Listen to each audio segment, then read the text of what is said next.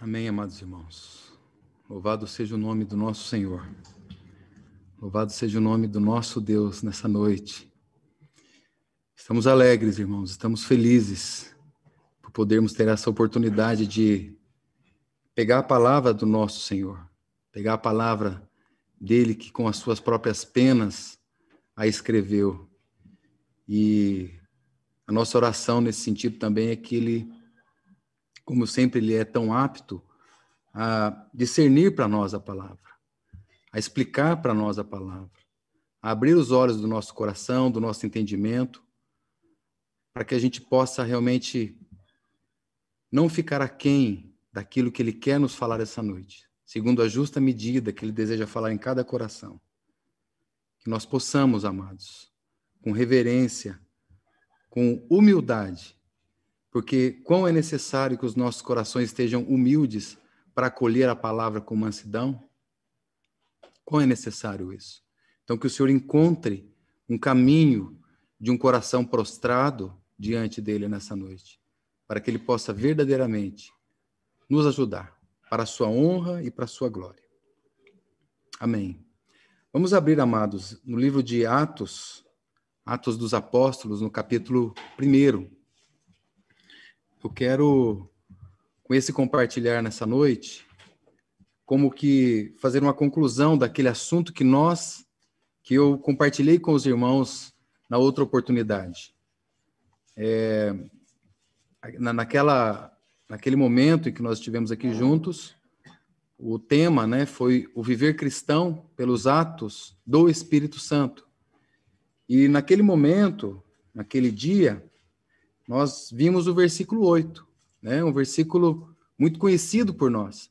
Eu creio que o Senhor pôde sim dar um passo de ajuda, no sentido de que a nossa compreensão aumentasse um pouco mais a respeito do que ele estava querendo dizer quando ele disse que vocês receberiam o poder, a virtude do Espírito Santo. Que vocês receberiam a força, que vocês receberiam a habilidade necessária a ousadia necessária do Espírito Santo. Vocês receberiam. Vocês receberiam um poder moral, uma excelência na sua alma.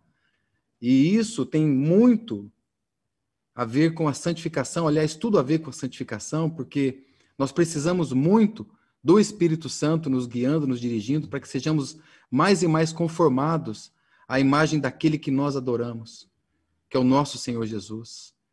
E esse Espírito Santo é o pneuma, é o coigual, é o coeterno com o Pai, com o Filho, a terceira pessoa da Trindade, o Espírito Santo. Vocês receberão a virtude dele, que há de vir sobre vós. Vocês são as minhas testemunhas. Vocês são os meus mártires. Vocês são aqueles que não renunciam à sua fé. Vocês são aqueles que perseveram firmes e firmados no Senhor, na sua palavra, até o último dia, tanto em Jerusalém, como em toda a Judéia, Samaria e até os confins da terra. E eu me lembro ainda que nós tive aqui a oportunidade de falar com os irmãos e me lembrar, me lembro aqui que houve um convite a um retrocesso, né? Como se fosse um santo retrocesso, a retrocedermos aos fundamentos, porque de maneira alguma é um retrocesso nós olharmos para os nossos primeiros irmãos, para os primeiros cristãos, para aqueles que foram os primeiros a tomar aquela tocha do testemunho e carregá-la. E hoje nós podemos dizer que se temos um testemunho é porque esses irmãos pagaram um preço. E retroceder ao livro de Atos dos Apóstolos, na verdade, é avançar na nossa carreira. Porque nós precisamos muito avançar na nossa carreira, mas precisamos desses fundamentos aqui. Irmãos, vocês imaginam se nós não tivéssemos esse livro? Pensa um pouco. Eu não sei se vocês já fizeram aquela, aquela, aquela dinâmica, o telefone sem fio. Então você pega lá umas 10, 15 pessoas e você fala uma pequena frase aqui para o primeiro, né, no ouvido dele, cochicha ali, aí ele fala para o segundo, para o terceiro e vai indo. Quando chega lá no final, já não tem mais nada a ver com aquilo que foi falado no início. Então nós não temos essa dinâmica do telefone sem fio, porque nós temos o Espírito Santo, nós temos a Sua palavra firme, fiel, verdadeira. Nós temos o testemunho apostólico. Nós temos as realidades da vida da igreja. Então, hoje, o que nós temos hoje não pode ser diminuído daquilo que aqueles irmãos tinham naquela realidade, de maneira nenhuma. Muito ao contrário. Avançando na carreira, não indo além, amados, mas também não ficando aquém.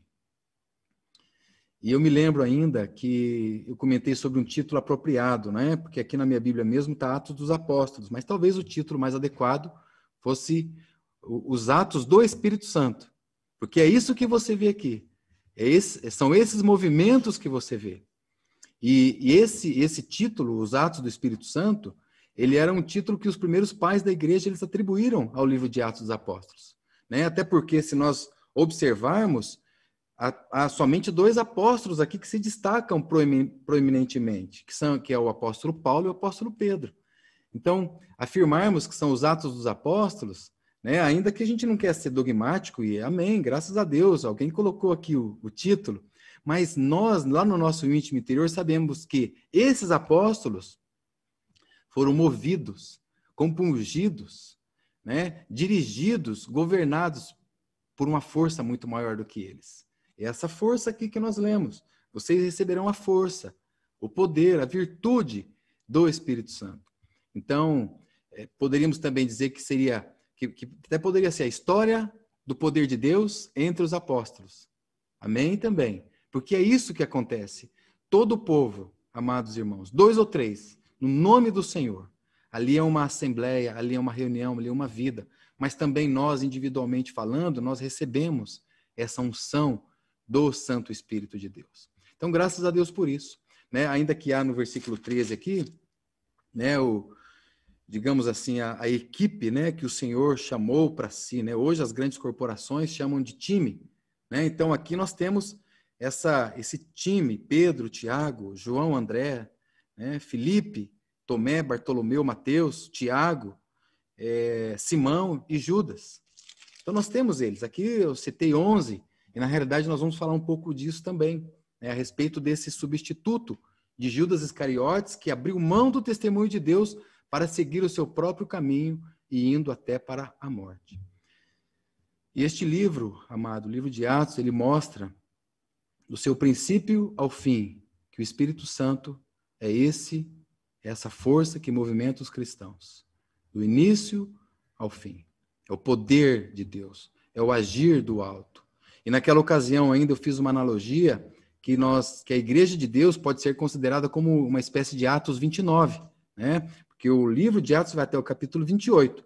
Então nós somos como nós somos como que a continuação dos atos é, do, do Espírito Santo aqui. Até porque quando nós lemos e concluímos, e eu vou falar isso para vocês o motivo, talvez o motivo, né, o provável motivo, de que ele termina assim de uma maneira um tanto abrupta. Você vê que Lucas, que é o autor que é aceito como escritor, né, não há não, não há, há, muito pouca discussão com relação à autoria de Lucas. Na realidade, outros livros até surge uma discussão maior, mas o livro de Atos dos Apóstolos, não há dúvidas entre os estudiosos de que Lucas realmente foi quem foi utilizado ali, usado pelo Espírito Santo para conduzir as letras desse precioso e glorioso livro.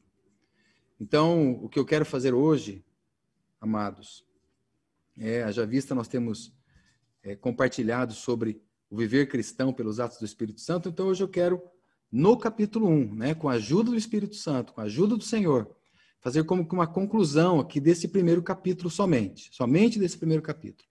Né? Então, é, voltarmos aqui, né, como que é, é, as realidades da igreja primitiva nesse primeiro capítulo e buscar, buscarmos desvendar o caminho que aqueles amados tomaram, aqueles amados ali do primeiro século. Como é que eles andaram?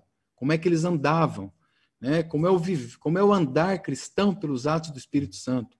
Claro, especialmente antes, antes do cumprimento da promessa de Pentecostes, que isso foi aqui a partir do capítulo 2.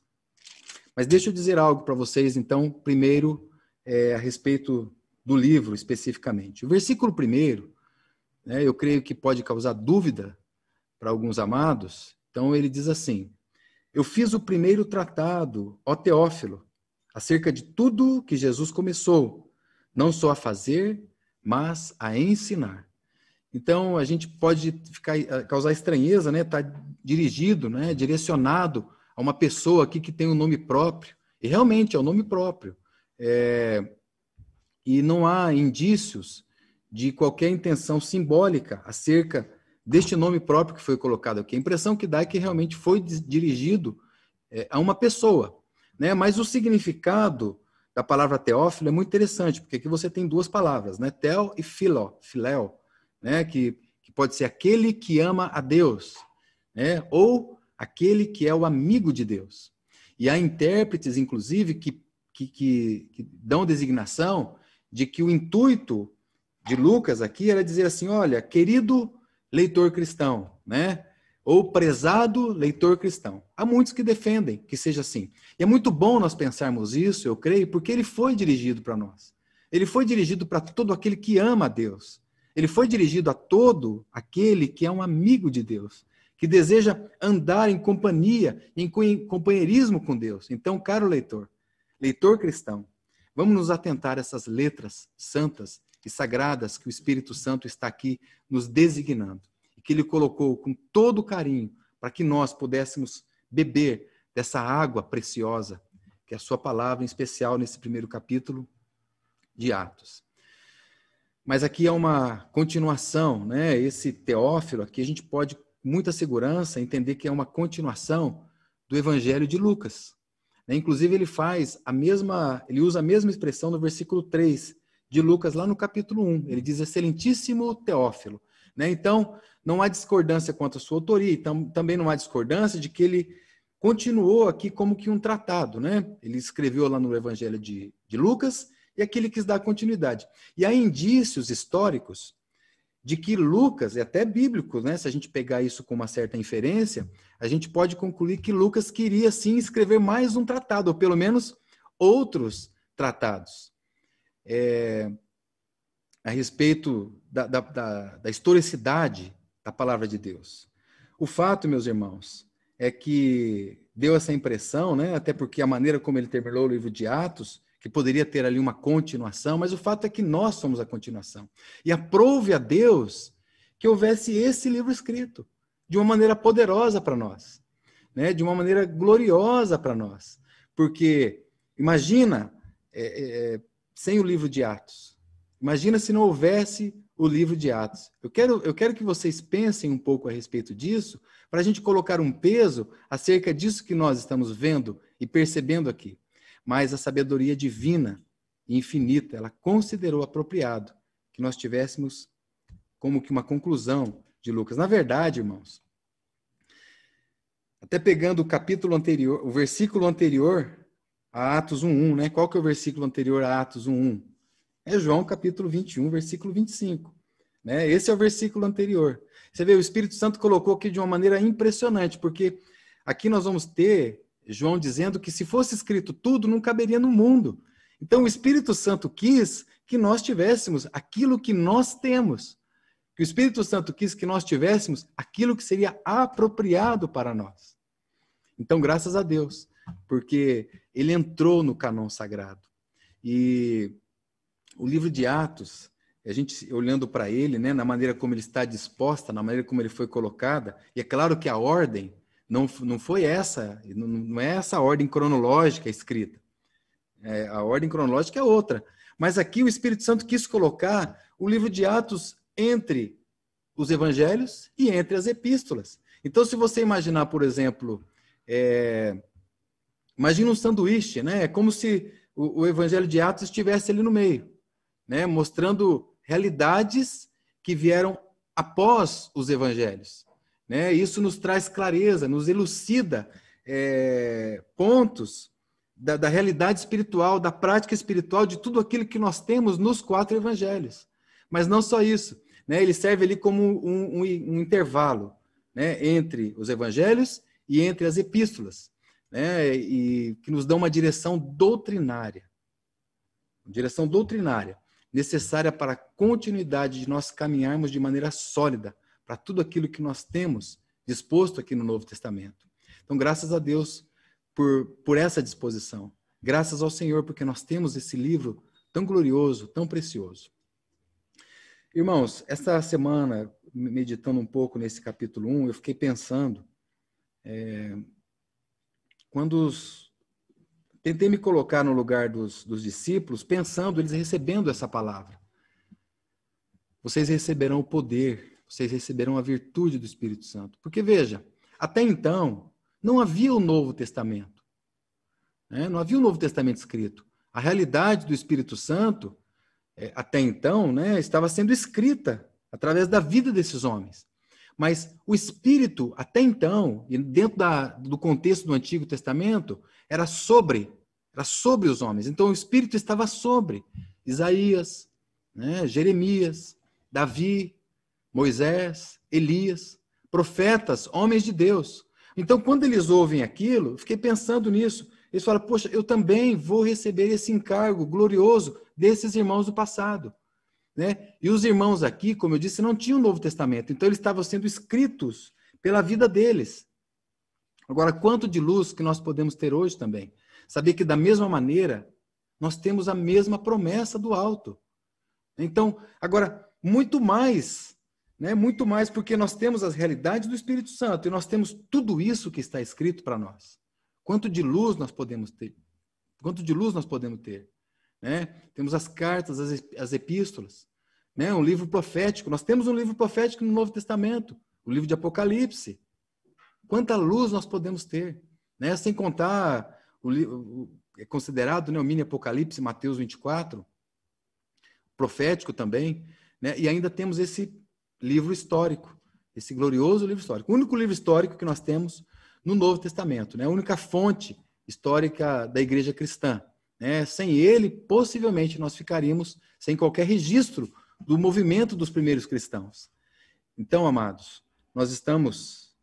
É, precisamos considerar a grande riqueza que nós temos com a palavra de Deus em nossas mãos. Que grande presente nós temos de poder acessar os escritos santos, os escritos sagrados. Porque isso vai nos ajudar e muito a que, a no, a no, que o nosso caminhar seja firme, seguro, sólido. É, ao contrário, irmãos, que muitas vezes o Espírito Santo, né, e o movimento do Espírito Santo, ele é confundido. Né? O irmão John Stott falou isso, o irmão que, que contemporâneo nosso, ele partiu para o Senhor agora em 2011. Então ele dizia que os irmãos acham que a única evidência da existência do Espírito Santo é barulho. E nós sabemos, irmãos, e que quando nós pendemos muito para um lado, né, e, e, ficamos um pouco desgovernados com isso, que o telefone sem fio pode chegar para nós de uma maneira desconectada, de maneira errada. Mas nós temos tudo isso para que a gente possa caminhar de maneira segura, de maneira sólida. Então é isso, que o nosso andar seja firme e firmado sobre a palavra de Deus. Sobre aquilo que o Senhor disse, né? Quem ouve as minhas palavras e as pratica, eu vou assemelhá-lo a um homem que edificou a sua casa sobre a rocha. Então, nós podemos ser edificados com um firme, com um sólido fundamento.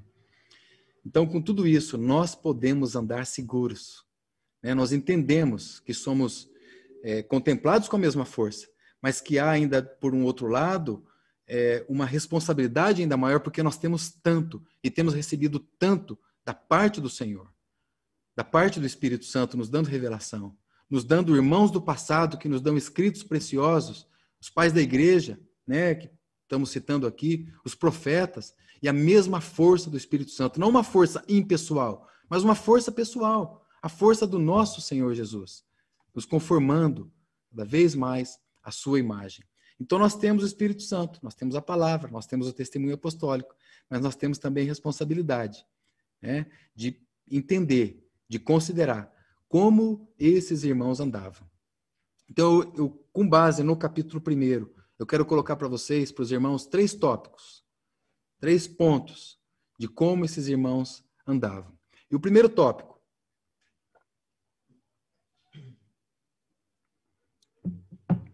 Esses irmãos andavam em obediência. O segundo tópico. Eles esperavam pelo cumprimento da promessa da volta do Senhor. E o terceiro tópico, e você vê isso de uma maneira muito consistente desde o primeiro capítulo, a oração. né, uma palavra que tem sido compartilhada. Vemos que o Espírito Santo está nos guiando por esses dias. Tivemos na semana passada aqui compartilhando nosso irmão Luiz Fontes, na outra semana, nosso irmão Thomas Germanovics, e temos sido tão agraciados, irmãos, com palavras que nós temos entendido que é do Senhor. Temos tido orações de irmãos sinceros, desejosos de um é, avivamento por parte de Deus. E nós temos entendido que a oração é o início onde nós podemos começar. A oração é um fator preponderante para que a igreja de Deus possa, de fato, avançar. Porque ela entende que quando ela, ela anda de joelhos, ela anda mais rápido. Mas, irmãos, eu falei o primeiro ponto para vocês, que é a respeito da, da obediência, né? Versículo 4 diz que, estando eles, determinou-lhes né, que não se ausentassem de Jerusalém. Podia parecer estranho e até temeroso, porque a vida deles podia correr risco. Eles eram o seguidor do caminho. Eles também eram um daqueles dos discípulos que andavam com o Senhor Jesus. Mas houve por parte do Senhor uma determinação. E a obediência, a obediência, ela, ela é um requisito principal e fundamental para o nosso caminhar. O Senhor Jesus, lá em Lucas, no, no, no capítulo 24, verso 49, ele já tinha dado essa promessa. Ele disse assim: Eis que sobre vós eu envio a promessa do meu Pai. Ficai, porém, na cidade de Jerusalém, até que do alto sejais revestidos de poder. Então, eles tinham ouvido essa palavra lá. Lucas a registrou. E eles permaneceram aqui, firmes e firmados em obediência. Eu ouvi uma frase há um tempo atrás, eu confesso para os irmãos que quando eu ouvi, eu, eu me causou um pouco de, de estranheza e eu, eu fiquei assim um pouco, é, um certo asco, né? um certo nojo. Eu falei, mas que palavra é essa? Mas a palavra, a frase diz o seguinte: é, quando alguém desobedece, sempre algo de ruim acontece. Então, quando eu vi, eu não gostei muito, talvez até pela nossa cultura, né? A gente não é muito ligado nessa palavra obediência, submissão. De verdade, irmãos. A gente tem um pouco. Hoje isso está sendo muito combatido, né? A questão da liberdade, de podermos fazer aquilo que a gente deseja. Mas quando a gente começa a olhar para a palavra de Deus, a gente vê que, de verdade, quando alguém desobedece, sempre algo de ruim acontece. Quando a gente olha, por exemplo, para Abraão, né? E é interessante, eu vou falar Abraão primeiro porque Abraão, quando chamado, ele obedeceu. Mas quando Abraão desobedeceu, aí veio o resultado, Ismael. E, se vocês, por exemplo, chegarem para Adão hoje e falar, Adão, quando alguém desobedece, algo de ruim acontece? Né? Se você chegar para Caim, por exemplo, Caim, e aí você vai se lembrando de situações e, e pessoas do Antigo Testamento, do Novo Testamento, que é verdade, irmãos como nós precisamos entender e compreender, né? Como, como já foi figurado o alfabeto cristão, o alfabeto cristão diz que é O, B, D e C. Diz que é o nosso alfabeto esse. Mas, irmãos, como é sério o fato de que nós precisamos estar em submissão ao Senhor, para que Ele possa crescer e governar as nossas vidas, nos conduzir, nos dirigir, que isso possa realmente fazer parte de nós. E, e aqui continua. Aqui continua a palavra. Capítulo 1, ainda, que o versículo do 5 ao 7, nós temos a promessa do batismo no Espírito Santo, né? E havia dúvidas no coração dos irmãos. E quando chega aqui no versículo 8, essa dúvida é, é, é como que elucidada, né? Como uma lembrança, ó, vocês vão receber a virtude do Espírito Santo. Né? Nós já falamos sobre isso. Então, por causa dessa dúvida, é, veio de novo essa promessa, eles foram lembrados dessa promessa. E avançando então no livro, do versículo 9 até o versículo 11, nós temos aqui o esperar, né? o esperar o cumprimento da promessa da volta do Senhor. E quando dizia isto, vendo eles, foi elevado às alturas, e uma nuvem o recebeu, ocultando a seus olhos. Uma visão gloriosa de Cristo ali sendo elevado e sendo e indo para o céu. Então, essa foi a visão da subida do Senhor. Eles estavam ali olhando para o alto. E o verso 10 diz assim: Estando com os olhos fitos no céu, enquanto ele subia, eis junto dele se puseram dois varões, vestidos de branco, e os quais lhe disseram: Varões galileus, por que vocês estáis olhando para o céu? Olha que pergunta, né? Como que uma ironia. Nós estamos olhando o nosso amado Senhor. Nós estamos nos despedindo aqui dele, dando um tchau para ele, olhando ele partindo, e nós estamos aqui, vamos ficar ainda com a promessa do Espírito Santo. Estamos talvez um pouco perplexos do que ainda está por acontecer, mas é isso que nós estamos olhando. E aí ele diz: Esse Jesus, que dentre vós foi recebido em cima no céu, ele há de vir. Olha a promessa. Olha a promessa. Ele há de vir. Como para o céu vocês estão vendo ele ir, ele vai voltar. Então, a gente tem a impressão até que aquele lugar ali para eles ficou um lugar que eles até não queriam se apartar muito, né? Porque eles esperavam realmente, eles esperam isso mesmo até hoje.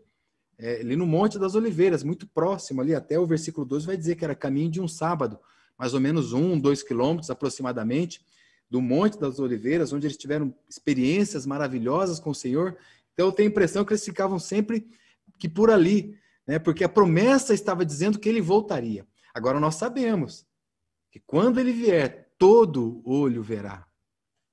Graças a Deus por isso. Todo olho verá.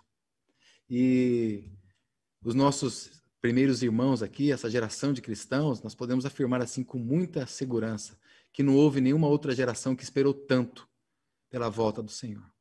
Como nós precisamos, amados, ser constrangidos com esse mesmo coração, com esse mesmo coração da volta pelo Senhor. Eu sei, amados, faz muito tempo que ele prometeu, faz bastante tempo que ele prometeu, mas a sua promessa não tarda, ele virá, ele voltará. E assim deve ser e assim deve estar os nossos olhos, fitos, fixos, firmados nos céus, a cada dia, que nas nossas casas a gente vá, possa ir na janela, estar olhando, Senhor, é hoje. A sua vinda, a sua volta será hoje. Porque, irmãos, que esperança! Que povo nesse mundo tem esperança?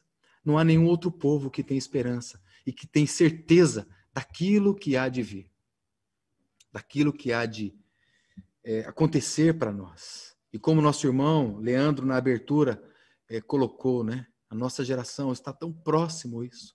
Glória, pois, ao nome do Senhor. O irmão do passado, James Elder Cumming, ele diz o seguinte: há somente outro evento para o qual as Escrituras nos ordena que olhemos. É a segunda vinda do Senhor. Somente esse evento. Até lá, nós vivemos na era de Pentecostes e sob o governo do Espírito Santo. Então, até lá, até o cumprimento dessa promessa, nós estamos muito bem respaldados, muito bem guardados, com a unção, com o óleo do Espírito Santo de Deus, ungidos por Ele, graças ao Senhor, com o selo do Espírito Santo. Ou seja, o selo é aquilo que vai numa carta. Né? E você tem certeza que a carta vai chegar no seu destino, porque ela foi selada. E vós, vocês foram selados. Então, hoje, amados, nós temos essa plena convicção de que fomos selados com o óleo, é, com o selo do Espírito Santo e ungidos com o óleo do Espírito Santo. Aqui no verso 13, eu já inicialmente coloquei para os irmãos, né? Então no verso capítulo, o terceiro ponto, né, então que eu queria colocar aqui é com respeito à oração. E aqui eu creio que nós ficaremos um pouquinho, ainda que eu não vou compartilhar a respeito de oração especificamente, não é esse exatamente o assunto, mas a oração era algo que movia a vida desses irmãos. Eles sabiam que eles podiam caminhar em segurança por causa desta realidade. Eles tinham confiança que o seu Deus os estavam ouvindo, mas, sobretudo, amados, que eles estavam ouvindo o seu Deus. E é por isso, primeiramente, que nós oramos, até que a gente possa ouvir o, o guiar do Senhor, ouvir a sua voz, em obediência, andar segundo os seus caminhos, em reverência, estarmos conformados com o seu próprio coração. E tudo, então, tudo para esses irmãos aqui, você vai ver que tudo começa com oração toda essa realidade. Né? Você vê, por exemplo, no versículo 14, né, citou no versículo 13 ali os 11, e no versículo 14 que eles estavam unanimemente suplicando, orando e suplicando. Né? É interessante notar que quando você chega no, no capítulo 2, né, não quero fazer o compartilhar do capítulo 2, mas assim, é, é, você vê que ali encheu toda a casa. E é isso que nós sentimos quando nós estamos em oração.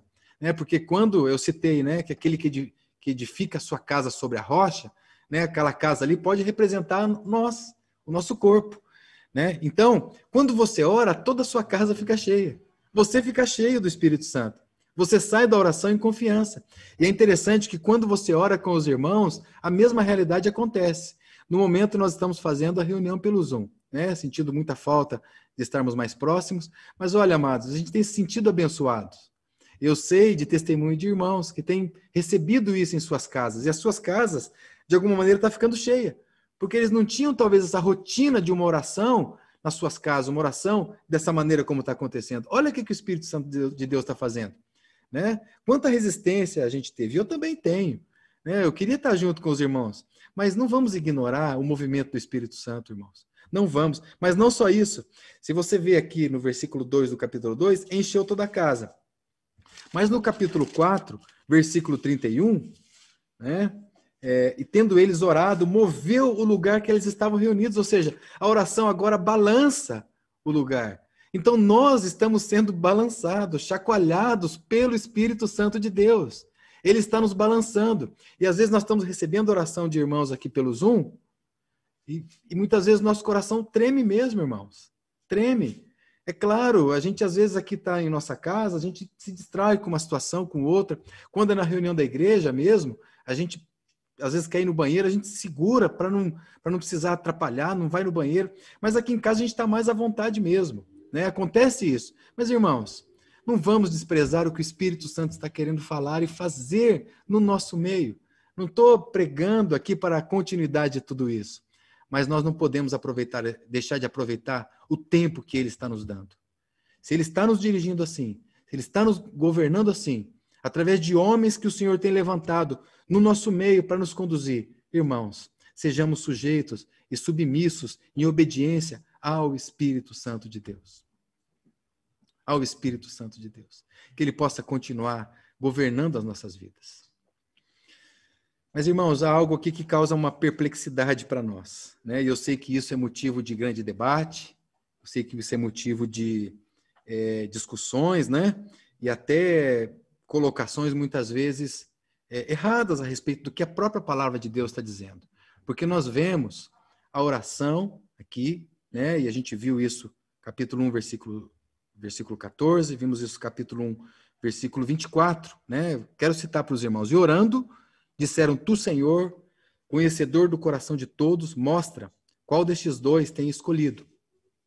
Né? Então, deixa eu contextualizar aqui os irmãos. Aqui descreve para nós é, como que o ofício né, de Judas Iscariotes ele foi assumido por outro, no caso aqui por Matias, né, a fim de que completasse no, novamente o número de 12.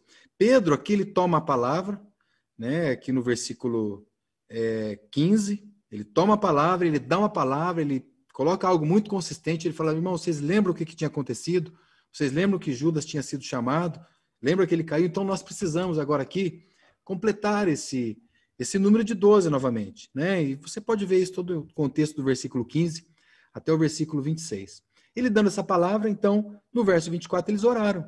Eles oraram sobre isso. Na realidade, o que aconteceu foi que os irmãos aqui estavam diante de uma demanda, né? a necessidade de escolher um substituto.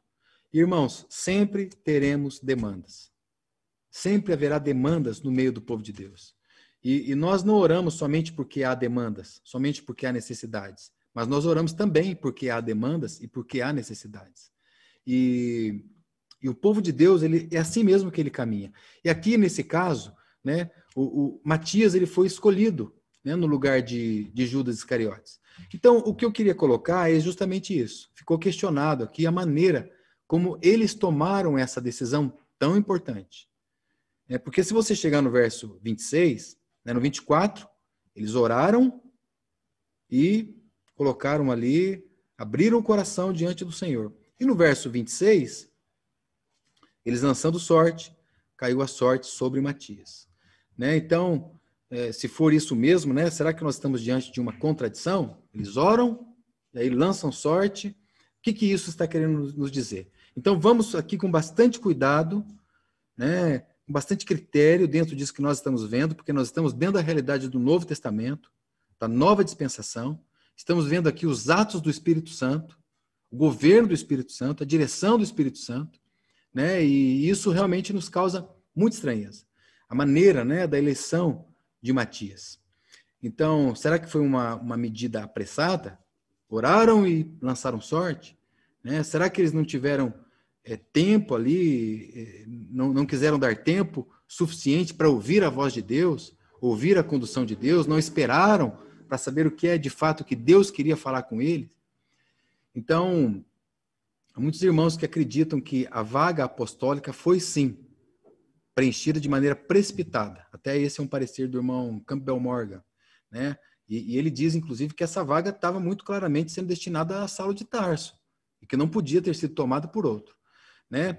Mas, irmãos, é, o que a gente precisa aqui é, é, compreender, primeiro, é um contexto histórico, né? Um contexto é, de uma tradição que havia. E, sobretudo, e eu faço um, um destaque, quero que vocês sublinhem essa frase que eu vou colocar, que a descida do Espírito Santo veio a partir do capítulo 2. Não que não houvesse já a realidade espiritual no capítulo 1. Não interpretem dessa maneira. Havia sim realidade espiritual. Eles tinham andado com o Senhor.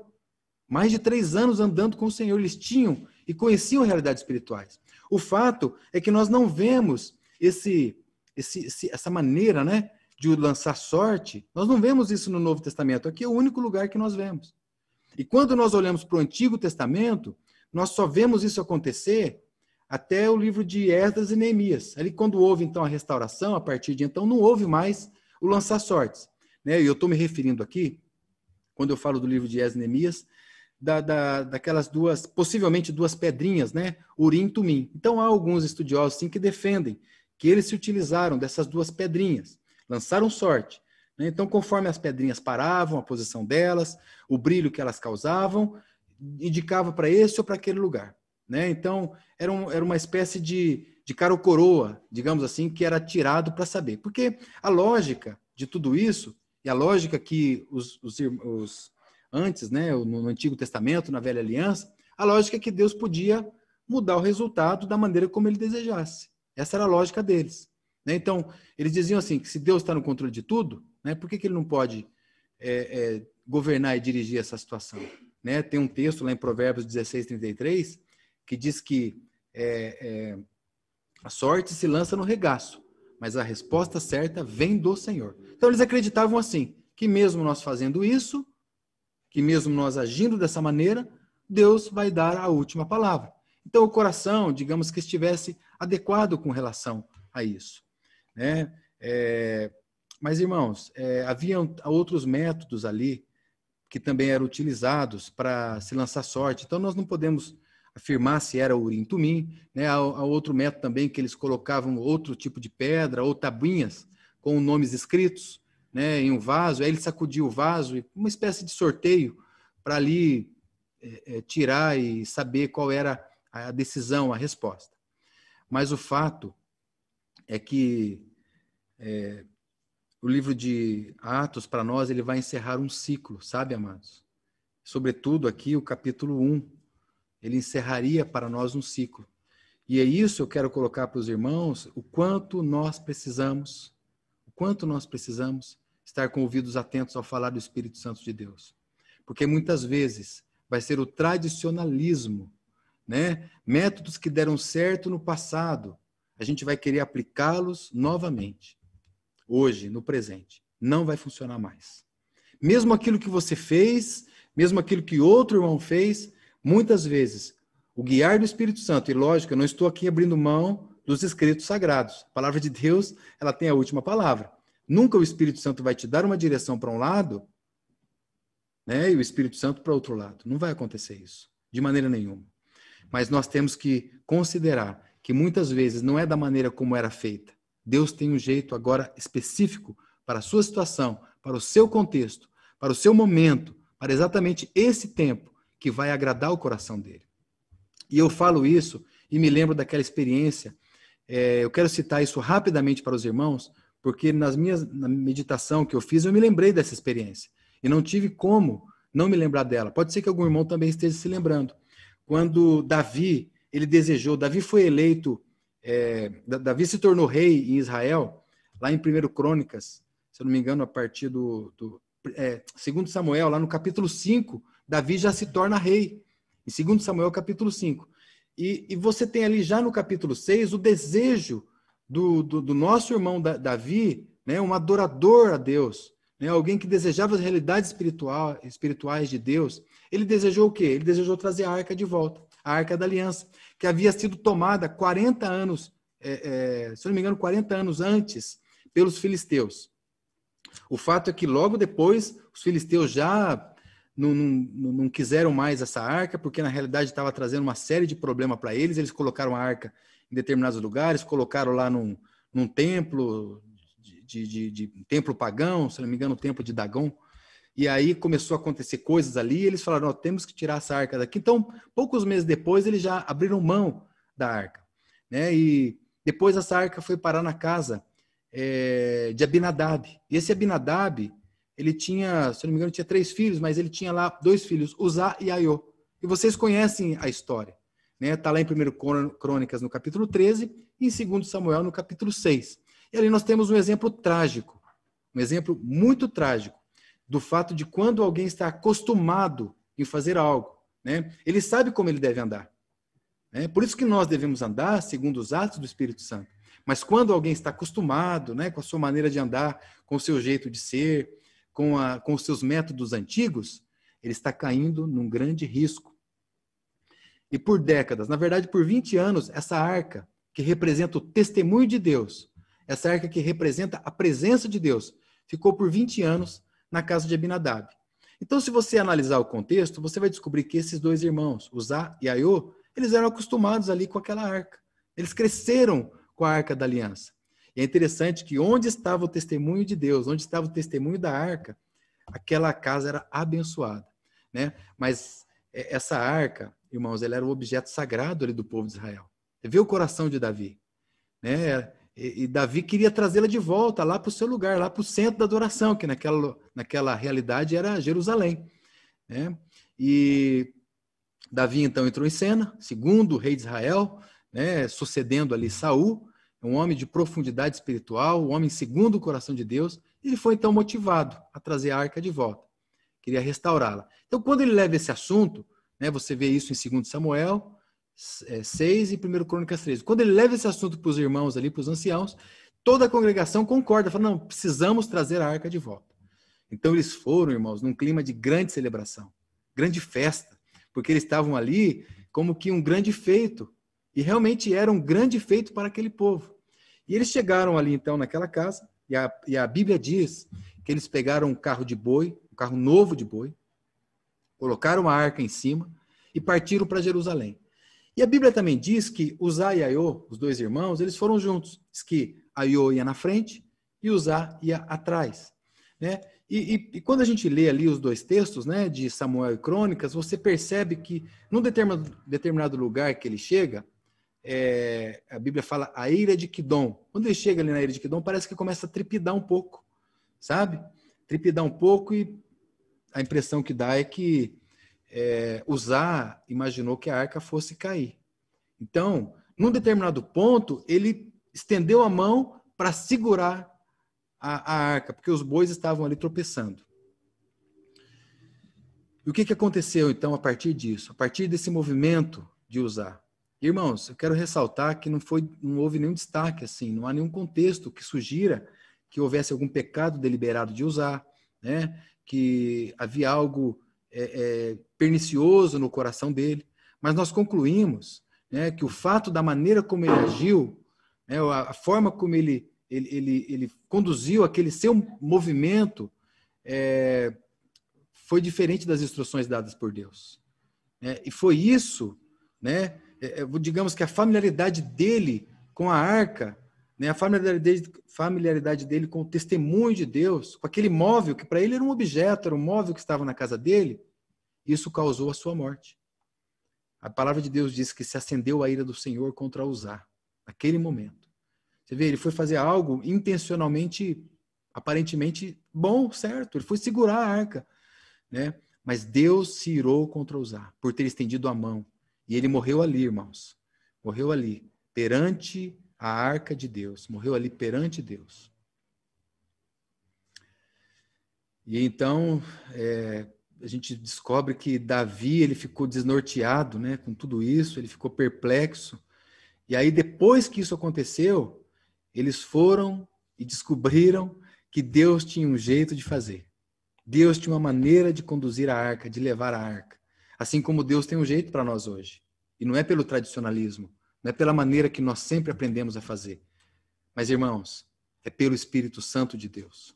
E é assim que nós somos e devemos ser é, é, é guiados, dirigidos, conduzidos. Davi descobriu que 400 anos antes já estava escrito uma ordem que ninguém podia levar a arca, senão da tribo de Levi, senão os levitas. Então você se lembra que quando alguém desobedece, sempre algo de ruim acontece?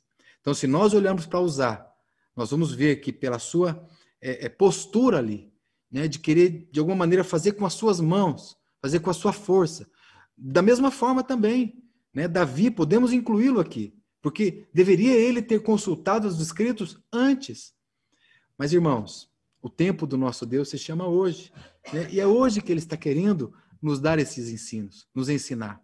Então, como o texto né, de Mateus 7, capítulo 24, quem ouve as minhas palavras e as pratica. Então, irmãos, nós somos cooperadores de Deus, mas nós não o ajudamos com as nossas boas intenções. Mas não podemos abrir mão de entender que a nossa cooperação com Ele, o nosso testemunho com Ele, é guiado, é movido pelo Espírito Santo de Deus. E temos que abrir mão de qualquer tipo de método tradicional ou qualquer fórmula que eventualmente tinha dado certo no passado, porque o método de Deus agora chama Espírito Santo de Deus. Graças ao Senhor, irmãos. Independente, né? É, voltando aqui então para o livro de Atos, eu fiz a citação lá para os irmãos Samuel e Crônicas. Independente de qual foi aqui o método que os nossos irmãos do passado eles usaram, né, o resultado foi que Matias foi considerado apóstolo. Não sabemos se foi Urim Tumim, se foi outra prática. Eles tinham uma prática também de lançar uma, uma flecha ao ar e conforme essa flecha caía, eles tomavam decisões. Mas independente de como foi isso, agora estamos vivendo e não podemos abrir mão de sermos governados por essa realidade espiritual. Né? E foi desse modo aqui que Matias tomou o lugar, né? junto com os onze apóstolos. Mas o fato né, que nós, então, é, temos aqui discernimento que o, o, conduzir do Espírito Santo de fato era, era outro, e vemos isso a partir do, do capítulo 2 mesmo, é que Matias não é mais citado nas Escrituras. Aqui foi o, único momento em que esse irmão foi citado. Depois nós não o vemos mais. Então, a impressão que nós temos é que naquele contexto, é, naquele contexto, ainda que não se abriu a mão da oração, houve sim um abraçar do tradicionalismo. Irmãos, é a partir então agora do capítulo 2, a partir então do Pentecostes, é que o Espírito Santo vai ocupar uma posição inteiramente nova. É a posição e é, é, é o momento que nós estamos vivendo hoje. Toda a administração dos assuntos da Igreja de Cristo, desde aquele dia até hoje, foi delegado ao Espírito Santo. E é Ele que está nos fazendo até hoje sermos obedientes ao Senhor, às Suas Escrituras. É o Espírito Santo, até hoje, que nos faz homens e mulheres que estão olhando sempre para o alto, esperando e aguardando com expectativa a volta do Senhor. E aquele dia, irmãos, esse a partir do capítulo 2, foi a instituição é, do Espírito Santo como esse administrador da igreja e todos os seus aspectos. É ele agora que passa a governar. É ele agora que passa a dirigir. Esse ofício soberano foi dado a ele, foi concedido a ele e de acordo com todas as necessidades, todas as demandas que vierem, é o Espírito Santo que vai dar a condução. Ele é quem é investido dessa tão gloriosa, é, tão gloriosa autoridade. E nós louvamos ao Senhor, amados, por esse texto, por esse contexto que nós vivemos, que nós estamos, que nós vivemos. E que possa o Senhor nos dar a clara, é, a clara convicção de que é o Espírito Santo que deve nos conduzir. Quando você, por exemplo, vai para Atos dos Apóstolos, no capítulo 13, você já vê algo diferente. Né? Deixa eu citar esse texto para os irmãos. Aqui no versículo, Atos capítulo 13, no versículo 2, diz aqui que, servindo eles ao Senhor e jejuando, Disse o Espírito Santo. É tão linda essa expressão, porque o Espírito Santo é uma pessoa que fala. Ao contrário de algumas doutrinas espúrias que consideram uma mera força. Nós sabemos que ele é uma pessoa, terceira pessoa da Trindade para nós. E o Espírito Santo falou aqui, ó: Apartai-me a Barnabé e a Saulo para a obra que os tenho chamado. Então nós, nós sabemos que o Espírito que o Espírito Santo chama esses amados irmãos. E, e Saulo ele se coloca ali como um dos doze. Ele fala: eu fui chamado eh, fora do tempo. Eu fui, eu sou como que um filho temporão, né? Chamado fora do tempo. E como ele tem usado esses amados irmãos. E não podemos, de maneira alguma, desprezar, amados, que da mesma forma como ele chamou esses irmãos, ele tem chamado a cada um de nós. Eles têm nos chamado a isso, a servirmos ao Senhor, como está no verso 2, a orarmos, a jejuarmos, a nos submetermos, a nos colocarmos diante do Senhor, para que sejamos livres do formalismo, do tradicionalismo, do ritualismo, sermos livres de métodos que deram certo no passado, de familiaridades com as coisas de Deus e nos sujeitarmos sempre ao governo do Espírito Santo. Irmãos, as coisas da velha aliança tiveram todo o seu valor e nós não, não menosprezamos uma vírgula de tudo aquilo que nos foi, foi dado. A arca da aliança, a lei que foi dada no Monte Sinai, o próprio reinado de Davi, mas elas já serviram dos seus propósitos já tiveram o seu valor, já tiveram o seu peso. E agora nós nos apropriamos das realidades de todas essas sombras que nos foram dadas e feitas no passado. E agora essa é a lição importante para nós. Conhecermos, termos intimidade, obedecermos a verdade da palavra, a verdade do Senhor, do Espírito Santo, nos submetermos a Ele, caminharmos segundo os seus desígnios e que nós sejamos este povo nós sejamos esse povo, possamos compreender como esses amados irmãos andavam. E aí continua, capítulo 2. Continua, irmãos, porque é uma vida tão preciosa e tão gloriosa, e hoje nós podemos ter realidades por conta de tudo isso, tudo isso que o Espírito Santo manteve para nós. E vamos manter firmes a tocha do testemunho cristão. Vamos manter firmes, não vamos abrir mão do, do testemunho, de sermos guiados, dirigidos pelo Espírito Santo. Glória, pois, ao nome do Senhor. Irmãos, nós somos aqui teófilos.